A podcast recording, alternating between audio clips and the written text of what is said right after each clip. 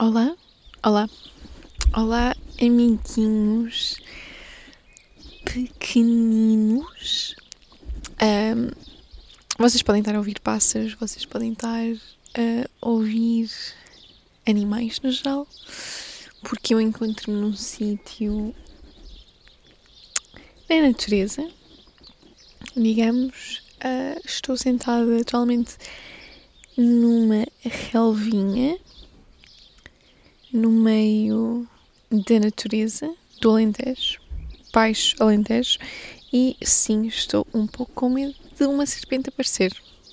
Agora vocês dizem, "Hum, mas improvável, o que está certo, mas de facto eu já vi aqui uma serpente. E elementos da minha família já, já mataram em conjunto aqui animais selvagens, serpentes incluídas, serpentes, cobras, não é? Cobras. Hum, bem, eu já não faço um episódio há muito, muito, muito, muito tempo. Porque eu estive a repensar a ideia do podcast e não sei, eu tenho sentido que não tenho nada para dizer mesmo. Eu acho que é muito fixe quando eu tenho coisas, ideias para partilhar, mas depois há alturas em que eu não tenho realmente nenhuma ideia.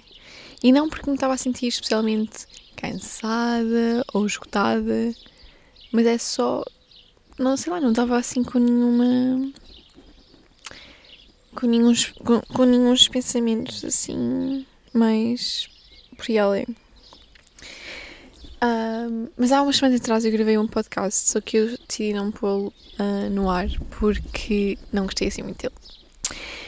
Ah, e também não faz mal, porque eu estive a pensar, eu estava assim a pensar, ah não, eu devia ser genuína e pô Por isso aquilo me saiu daquela maneira. Ou seja, não que eu, tive, que eu esteja agora a forçar-me a ser qualquer coisa ou a falar de uma maneira, porque não estou. Eu acho que estou sempre um bocado a cagar para como sai. Só que às vezes sai um bocado mal e, e eu penso que não vale a pena pôr no ar. Porque, pá, porque as coisas são assim, há coisas que calham melhor e outras coisas que calham pior. E depois, ainda bem que nós temos critical thinking para perceber o que é que está mal e para não seguirmos em frente com o que está mal. Eu acho que se calhar hoje em dia se valoriza muito a ideia de sermos genuínos e pormos tudo na internet ou tudo online ou não sei o quê. Um, ou seja, já que isto é público, enfim, três listeners, que na prática são tipo três listeners, um,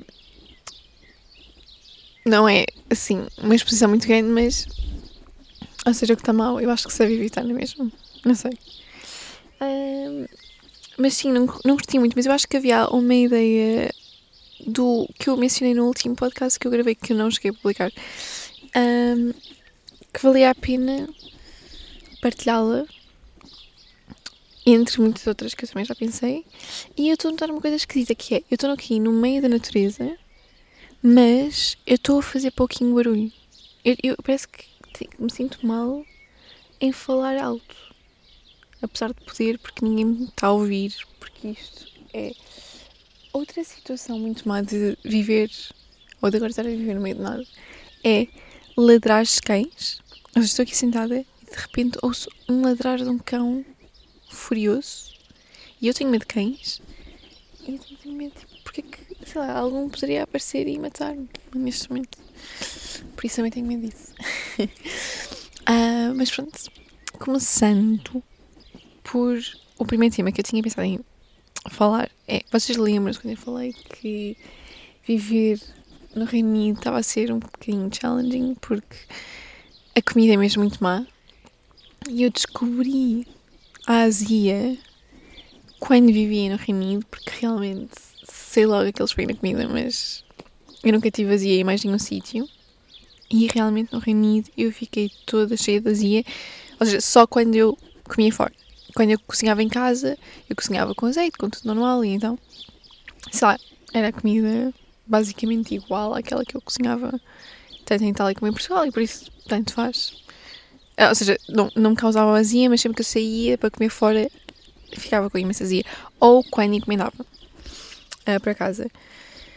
E eu até disse, até fui mais além e disse, sei lá, se um dia é mais com azia Pode acontecer, porque há esse risco. Eu estava ciente desse risco. E mesmo assim, eu decidi meter-me na boca do lobo e fiquei completamente doente da barriga, e agora vocês estão a entender, porque eu não quero dizer, mas vocês estão a entender. Eu fiquei toda podre por dentro de uma coisa.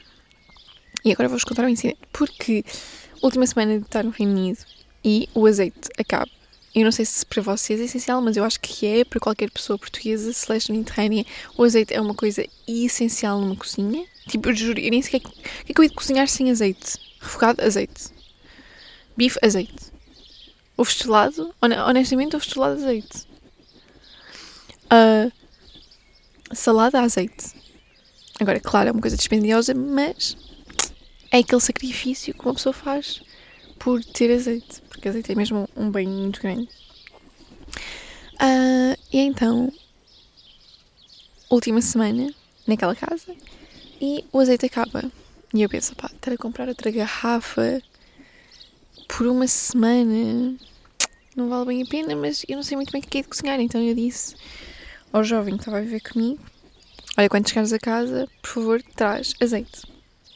E eu disse: Por favor, traz azeite e tipo, traz, sei lá, não tragas de, daquela marca do supermercado, porque we never know, we never know. Tenta trazer assim uma coisa mais. pareça melhorzinha, mas obviamente isso é muito cara porque não quero estar a vender no rim.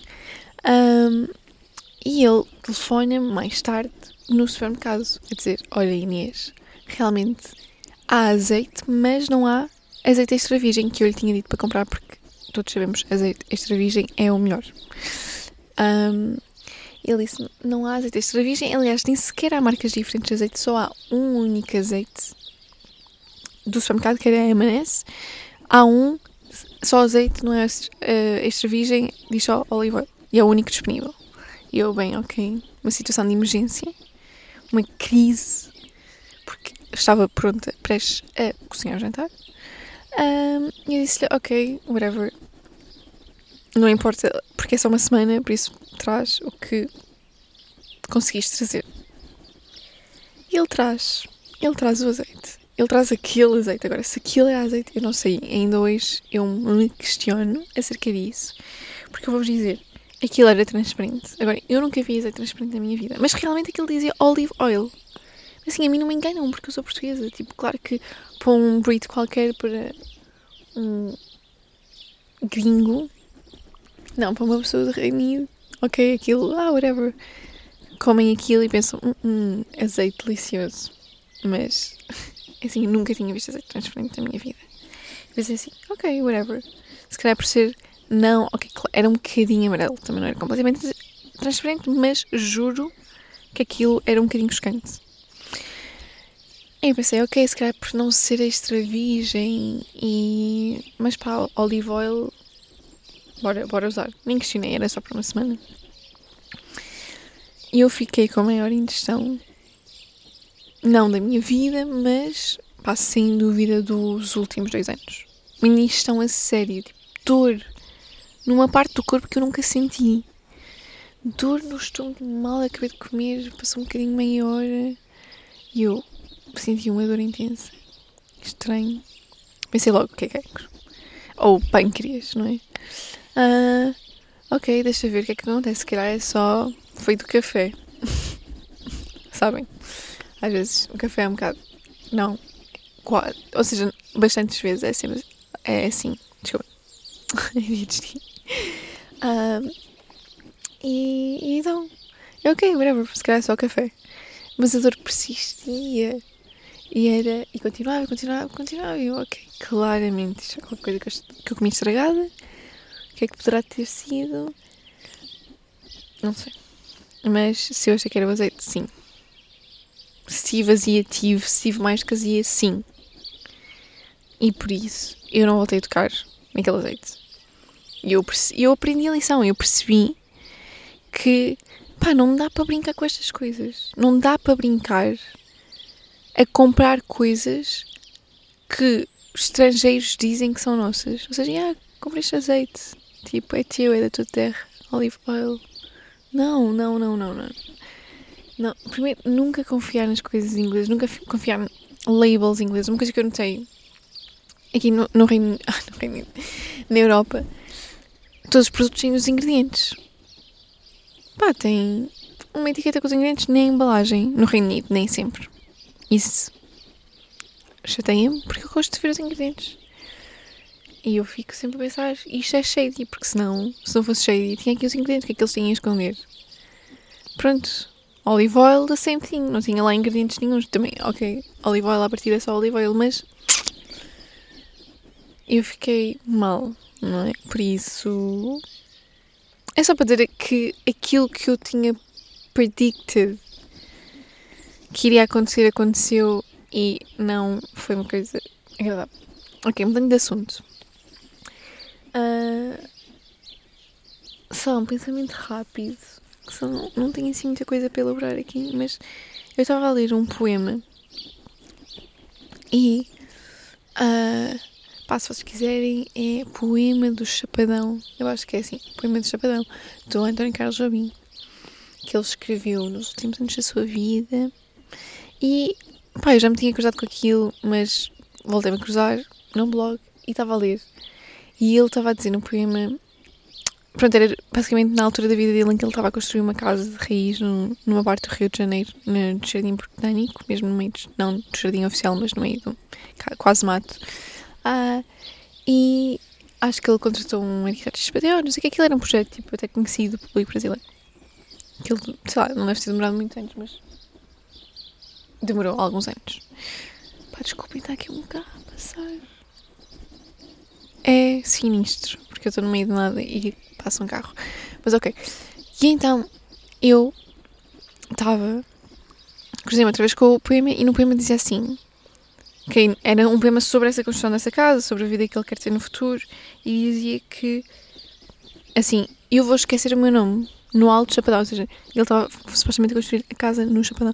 Uh, mas assim, era quase como eu vou, eu vou esquecer o meu nome mas, e eu pensei assim, pá, que engraçado, porque isto é uma pessoa que é super conhecida no seu país de origem, super conhecida no estrangeiro, um músico super uh, accomplished, não sei, bem sucedido, que morado uh, em diferentes países. E ele, na, na, sua. Obviamente, ele não sabia que era a época final da sua vida, não é? porque ele morreu de um quase acidente médico, mas por isso ele não era. Ou seja, Ok. Ele não sabia que ia morrer na altura que ia, que ia morrer e por isso não sabia que eles eram os últimos anos da vida, mas ele estava num pedaço da vida que é de género quase reforma. Por isso ele estava assim a dizer: Eu vou esquecer o meu nome nesta nova casa que eu vou construir. Ou seja, tudo aquilo que eu construí até agora, tipo em termos de carreira, em termos de sucesso pessoal, até fama, reconhecimento, etc. Eu vou esquecê-lo neste sítio. A minha interpretação é: eu vou me tornar uma pessoa anónima no meio das pessoas da minha família, de, ou seja, das pessoas que o rodeiam. Eu vou esquecer toda essa parte uh, do reconhecimento. Neste sítio humilde e meu que é o meu projeto. Ou seja, eu não tenho nome. Eu não sou eu, no sentido eu não sou aquilo que as pessoas percepcionam no meu meio. Porque o meu meio é, é só meu. Por é só a minha percepção. E na minha percepção da minha pessoa, eu sou uma pessoa anónima. Pronto, ok. E eu achei aquilo engraçado porque ou seja, nós agora se calhar estamos numa altura da vida em que o que nós queremos é ganhar nome, não é? Nós trabalhamos para as pessoas reconhecerem o nosso trabalho, para que, eh, publicamos nas redes sociais para as pessoas saberem quem nós somos, nós queremos tipo ganhar nome. Não a todo custo, mas ou seja, de diversas formas. Um, para termos reconhecimento em qualquer área que nós queiramos ter reconhecimento. E achei engraçado tipo, o contraste entre uma pessoa que está numa numa etapa da vida completamente diferente, em que o que ele, que ele quer é eu, eu vou esquecer o meu nome, eu quero esquecer o meu nome. E eu achei isso. Pá, engraçado, mas isto é um pensamento de dois minutos. não há nada mais do que elaborar. Por isso. Pá, desculpa. Uh, relativamente ao tema que eu falei naquele podcast que eu não cheguei a publicar, uh, era pá, era uma espécie de breakthrough. Um, eu na altura estava a contar e estava mais excitada porque pronto, eu tinha acabado de perceber aquilo. Um, ok, para dar algum contexto, eu, antes de fazer aquele podcast, antes de perceber aquilo, tinha estado numa consulta com meu psicólogo. Uh, Cause I'm crazy. Não estou a brincar, pessoal. Um, nem toda a gente que vai ao psicólogo é completamente crazy. Uh, talvez eu seja, talvez não seja. Uh, mas então, uh, nós estávamos a conversar e tipo, deu-se assim um breakthrough. Estão a ver aquelas. Quando vocês percebem, ah, ok, é assim que eu sou por causa disto. E não é bem uma razão. Ok. É só, sei lá, um pensamento que revolucional, revolucionaliza? Revolucion... Vocês percebem? Um, todos os meus preconceitos anteriores, ou toda, todas as minhas assumptions que eu, que eu faço, não é? Toda a gente faz assumptions para a vida e depois interpreta a vida consoante essas assumptions. E, e era um breakthrough, ou seja, uma ideia que, que me ajudava a, se calhar, a perceber melhor essas assumptions. Ou. Ok, vou obviamente explicar, por isso não tenho estar a falar desta maneira. Um, que é. ok, ok, estou a pensar. Ok, eu vou dizer assim. Há tipo quase duas pessoas, dois tipos de pessoas, que são as pessoas preto e branco e que são as pessoas. E as outras são as pessoas que vêm. Ok, pessoas que veem coisas a preto e branco e as outras pessoas são as pessoas que veem uh, diferentes tonalidades de preto e cinzento e branco. Enfim. As pessoas que veem as coisas a preto e branco são pessoas que mais, ou seja, são pessoas mais neuróticas, que lhes aconteceram coisas na vida, ou até em termos de genética, personalidade, etc.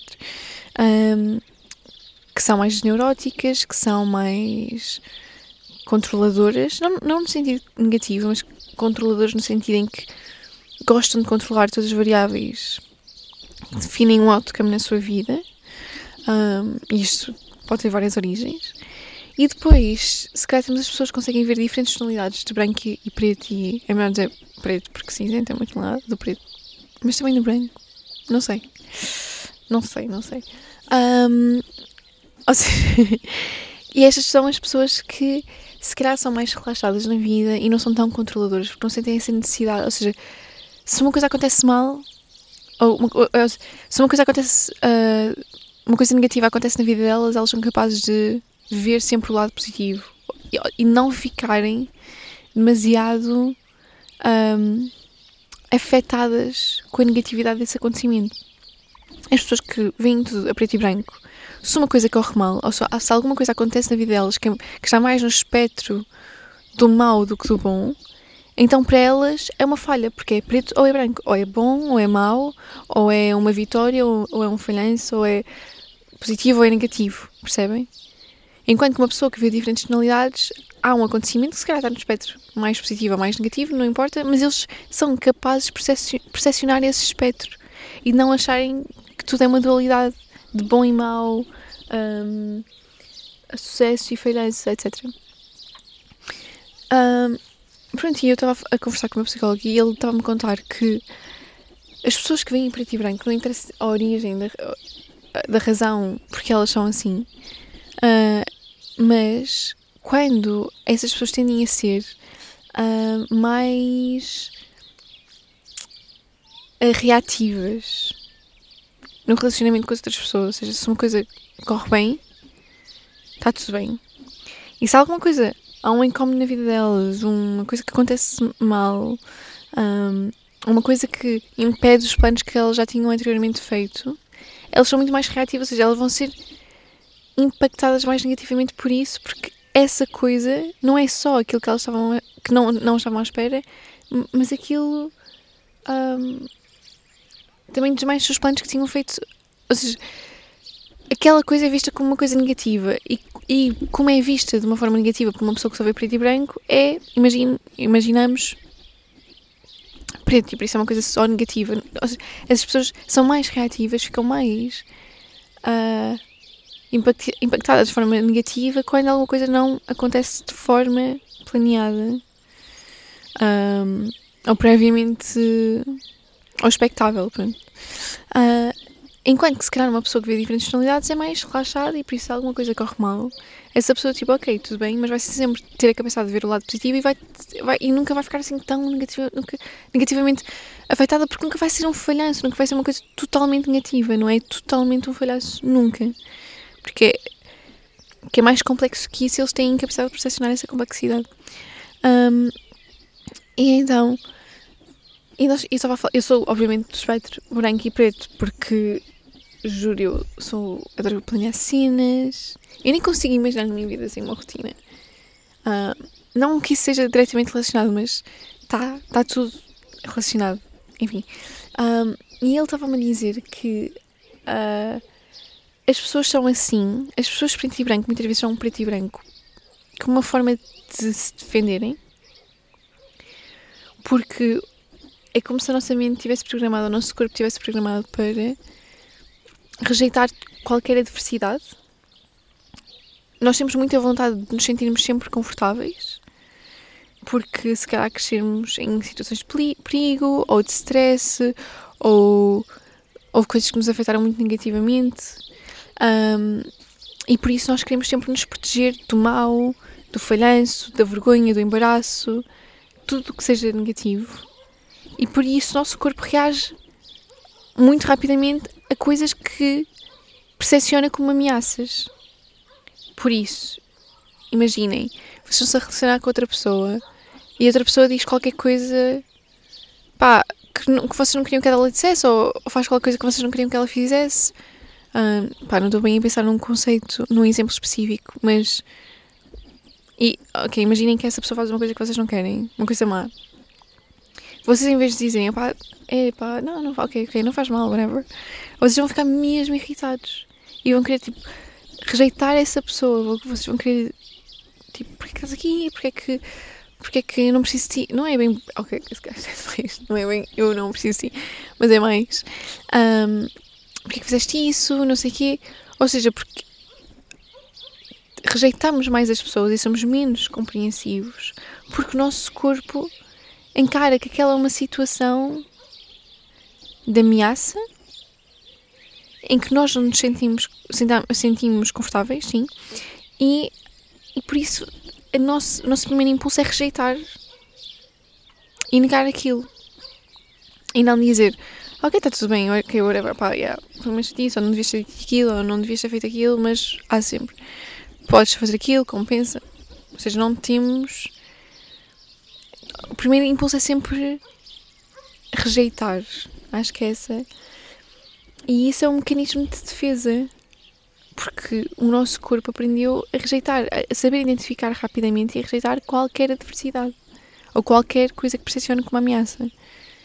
Pai, ok, e isto para mim foi grande breakthrough. Agora não está a ser porque eu estou só a repetir uma coisa que eu já entendi, mas na altura eu estava mesmo a pespílica.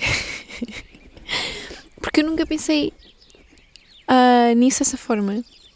Sempre que eu percebia que eu estava a rejeitar os outros ou rejeitar certas situações ou assim, e eu culpava-me em mim própria. Culpava porque que eu sou assim, porque que eu não posso ser normal, porque que eu não posso ser com as outras pessoas, blá blá blá e ficava mais triste comigo própria. E, e, a partir do momento em que ele me disse isso, eu, eu percebi que o meu corpo a mim então está-me só a proteger. Então não é uma coisa. Tipo, eu não me tenho que castigar, por isso tenho que compreender. Eu tenho de vir de um, de um lugar de compreensão. Se eu quero que isto não, que não, que não seja mais assim, em vez de me estar sempre a rebaixar, ou deitar abaixo, ou sentir mal, sempre que isso acontece, precisamente a forma de resolver isso é eu sendo carinhosa, compreensiva comigo, comigo mesma. Aí eu pensar, ah, ok, ok, isto é só um mecanismo de defesa, está tudo bem. Ou seja, esta reação tem uma causa e se eu perceber a causa, eu resolvo-a. Por isso o que eu tenho de sentir é, ah, ok, estou a ser assim, ok, mas está tudo bem. Está tudo bem, isto é uma ameaça, ou isto não, isto não vai fazer nada mal, ou eu não tenho que ficar super. Isto aplica-se a tudo, situações de stress uh, situações de dúvida, situações de incerteza, eu fico super estressada, super nervosa. O que eu tenho de dizer é: está tudo bem, isto não é uma ameaça, porque o meu corpo é logo. Eu estou numa situação de ameaça porque eu não vou saber o outcome. Eu não vou saber como é que vai correr. Eu não vou. Imaginem tudo, entrevistas de emprego, entrevistas, uh, apresentações. A incerteza faz com que eu pense, ou pode ser um falhanço, porque tudo é preto e branco, ou pode ser um falhanço, ou pode ser uma vitória, e com a incerteza de falhanço é tão grande para mim, porque o, aquilo que, é, que eu considero como falhanço é, é, é, tem um espectro maior, então eu fico mais nervosa. E o que tenho de dizer a mim própria é: está tudo bem, tipo, não, não é uma situação de stress. Não é uma, situação, não é uma ameaça, quer dizer. Pronto. Um, pá, não sei, foi este pensamento. E para mim foi um bocadinho revolucionador. Mas eu acho que agora já, já entendi, já internalizei, então eu percebo melhor. Isto já não é grande impacto. Um, mas, mas sim, pá, espero que isto tenha algum valor acrescentado para quem está a ouvir. Senão. Pá, porque também não sei se sou a única pessoa que só estou a entender isto agora. Mas. Mas pronto. Bem, acho que é só isto. Acho que é só este podcast. Uh, beijinhos. Até à próxima. Se houver uma próxima. Mas acho que vai haver uma próxima. Ok, beijinhos, beijinhos.